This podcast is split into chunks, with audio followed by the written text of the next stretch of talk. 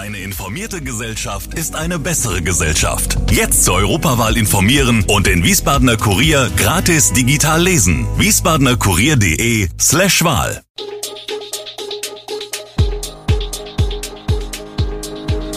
Gude, unser morgendliches News Update. Das Wichtigste aus Wiesbaden für Sie im Überblick.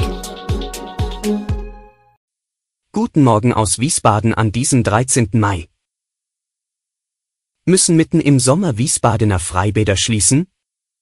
Großeinsatz an Wiesbadener Schule doch nicht wegen Pollen? Die Pandemie an der HSK, das ging uns sehr zu Herzen. Das und mehr hören Sie heute im Podcast. In zahlreichen Freibädern fehlen Aufsichtspersonal und Rettungsschwimmer. Hessenweit werden Einschränkungen befürchtet, doch wie sieht die Situation in Wiesbaden aus? Das Opelbad ist bereits geöffnet, am Samstag startet nun auch das Kleinfeldchen in die Freibadsaison.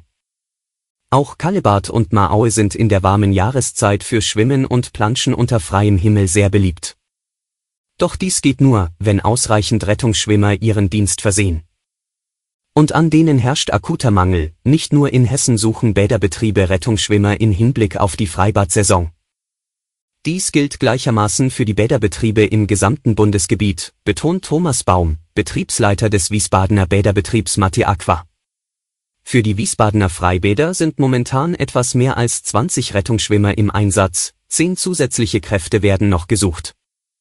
Der aktuelle Mangel rühre aus dem Umstand, dass es sich bei Rettungsschwimmern häufig um saisonale Arbeitskräfte handele. Durch die Pandemie und die damit verbundenen Auflagen bzw. Lockdowns stellte sich der Job als zunehmend unsicher dar. Es ist davon auszugehen, dass viele Rettungskräfte auf krisenbeständigere Branchen umgestiegen sind, so Baum.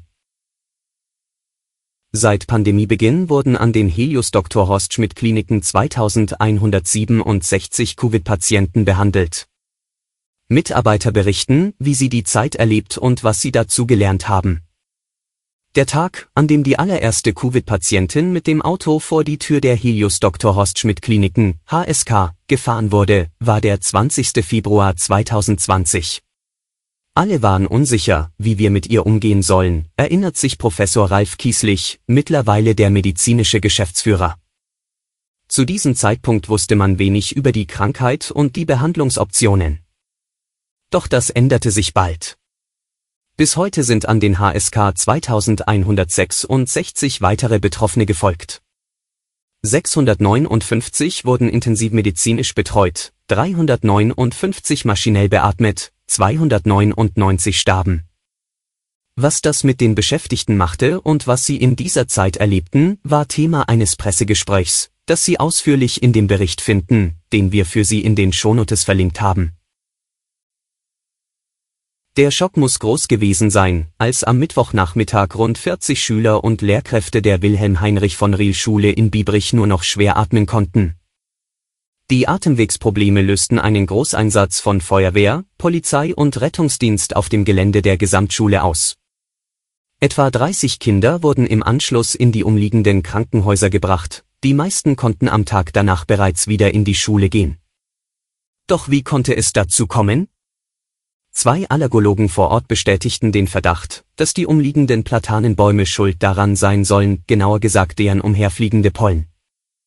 Starke Windböen mit einer Geschwindigkeit zwischen 40 und 50 Kilometern pro Stunde in Wiesbaden hätten eine Pollenwolke ausgelöst. Eine Theorie, die zwei andere medizinische Experten stutzig werden ließen.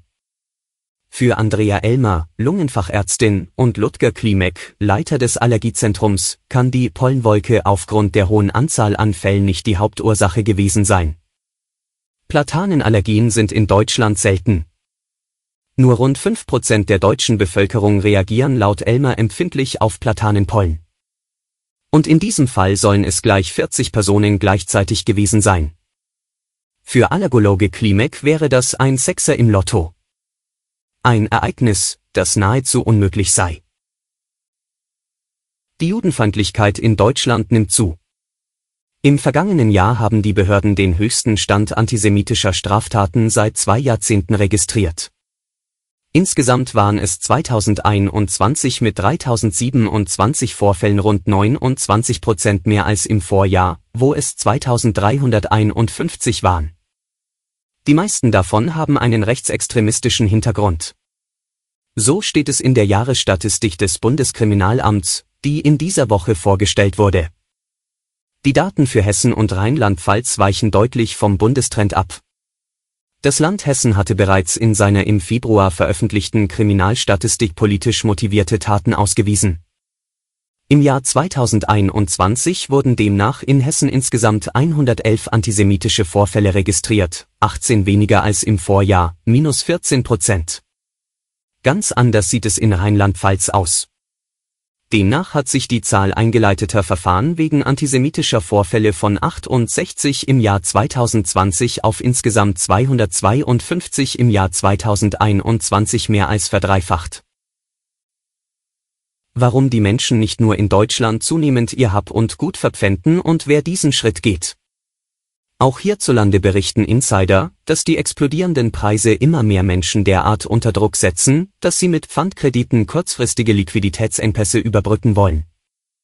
So rechnen sowohl die Wirtschaftsweisen als auch die führenden deutschen Wirtschaftsforschungsinstitute für dieses Jahr mit einer Teuerungsrate von mehr als 6 Prozent. Folge, bei uns steigt die Nachfrage spürbar.